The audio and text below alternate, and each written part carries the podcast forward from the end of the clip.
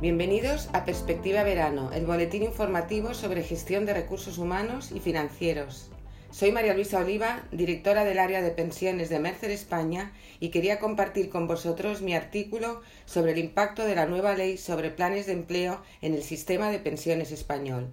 El pasado 30 de junio se publicó en el BOE la Ley 12-2022 sobre el impulso de los planes de pensiones de empleo.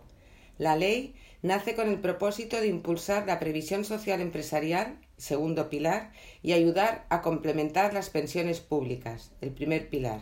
La situación demográfica en nuestro país, con caída histórica de la natalidad, 1,19 hijos por mujer, y la disminución de las defunciones en 2021, siguen complicando la sostenibilidad del sistema de reparto de nuestra seguridad social.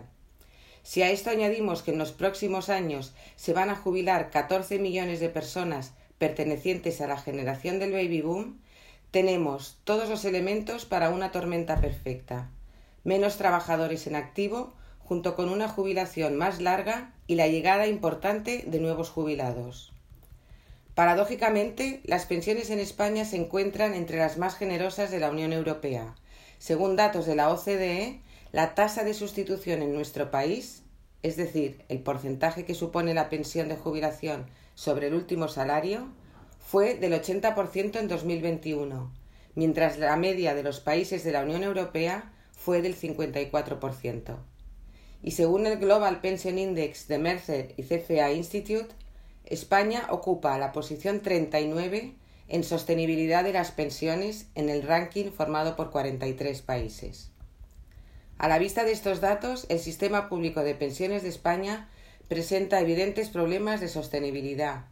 Por ello, es necesario actuar desde distintos ámbitos. 1. Con medidas en las pensiones públicas, como ajustar el cálculo de las nuevas pensiones, retrasar la edad real de jubilación, amortiguar el impacto de la jubilación de los baby boomers o estudiar sistemas sostenibles de revalorización de las pensiones. 2. Con medidas que fomenten el ahorro privado, como la nueva Ley 12-2022 que impulsa, como hemos dicho, el ahorro privado empresarial y medidas que incentiven también el ahorro individual, el tercer pilar, que ha visto rebajado a mínimos los incentivos fiscales. 3. Con medidas que ayuden a mejorar los índices de natalidad de nuestro país, medidas que de momento no han sido consideradas. Y cuatro, medidas que incentiven la educación financiera desde la etapa escolar y también en las empresas, de manera que se conciencia a la población más joven de la necesidad de ahorro desde el principio de la carrera profesional, como ocurre en otros países europeos.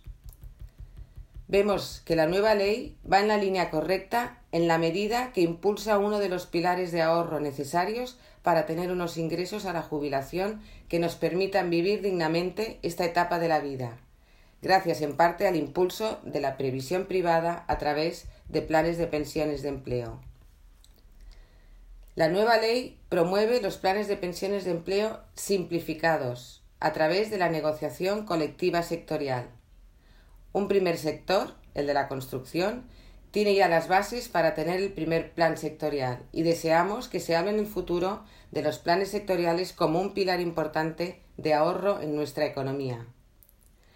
Aunque con estos cambios legislativos dejamos en el camino el potenciar también el ahorro individual, y esperamos que este o futuros gobiernos retomen la iniciativa de apostar por los planes de pensiones individuales, impulsando también el tercer pilar de la previsión social y conseguir así un sistema más equilibrado.